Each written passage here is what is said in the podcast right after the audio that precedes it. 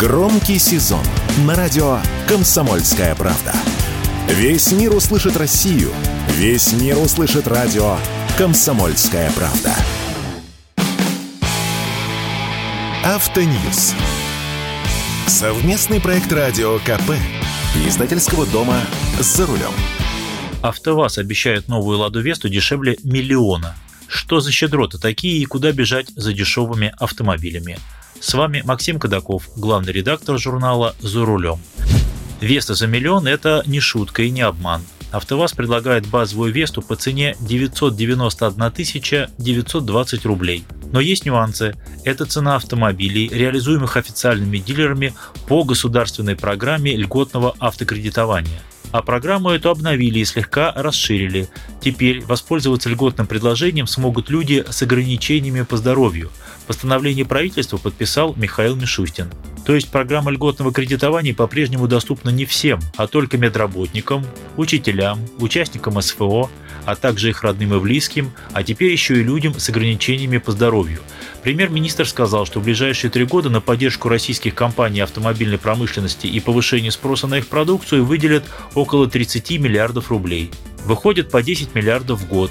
Это не так уж и много при нынешних ценах на автомобили. В былые годы выделялись большие суммы. Примечательно, что льготу на электромобили повысили, точнее вернули на прежний уровень. В 2022 году она составляла 925 тысяч рублей, затем ее подрезали до 625 тысяч, а теперь вернулись к прежней ставке. И это правильно, поскольку при нынешних ценах на электромобили даже 925 тысяч не кажутся совсем уж большой скидкой.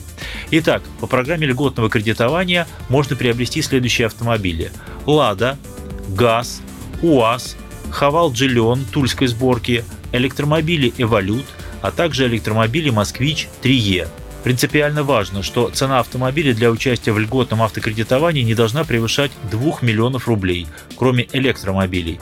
Поэтому далеко не все «Газели» и «Соболи» могут участвовать в этой программе. Размер скидки прежний – 20% от цены на автомобили, реализуемые на всей территории Российской Федерации, и 25% от цены на машины, которые продаются в Дальневосточном федеральном округе.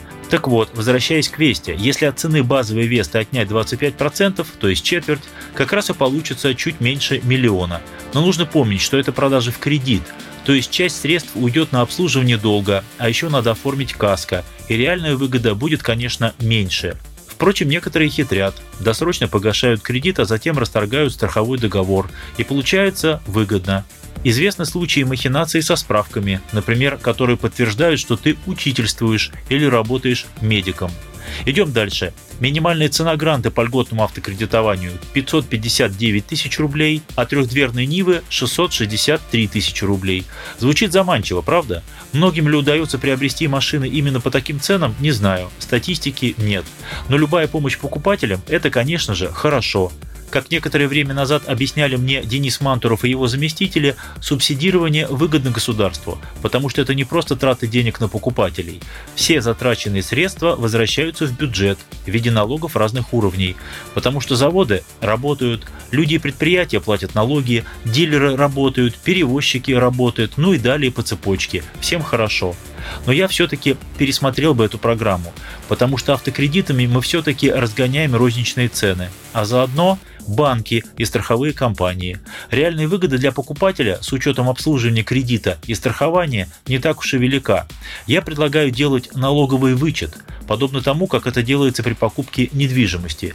Человек сможет купить автомобиль без участия банков и страховых и получить именно в свой адрес всю сумму государственной помощи.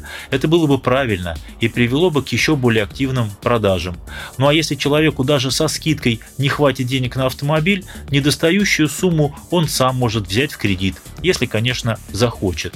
И еще, объявлены цены на Весту Sportline – об этой машине я недавно рассказывал на радио «Комсомольская правда». Базовая цена этого приспортивленного седана 2 миллиона 175 тысяч рублей. Цен на универсалы пока нет, их огласят позже. Вы не ослышались, 2 миллиона 175 тысяч рублей. И пока это единственная «Лада», которая уже не подпадает под критерии льготного автокредитования, поскольку она дороже 2 миллионов рублей. С вами был Максим Кадаков, главный редактор журнала «За рулем». с надеждой на то, что доступных автомобилей на наш век хватит. Автоньюз. Совместный проект радио КП. Издательского дома «За рулем».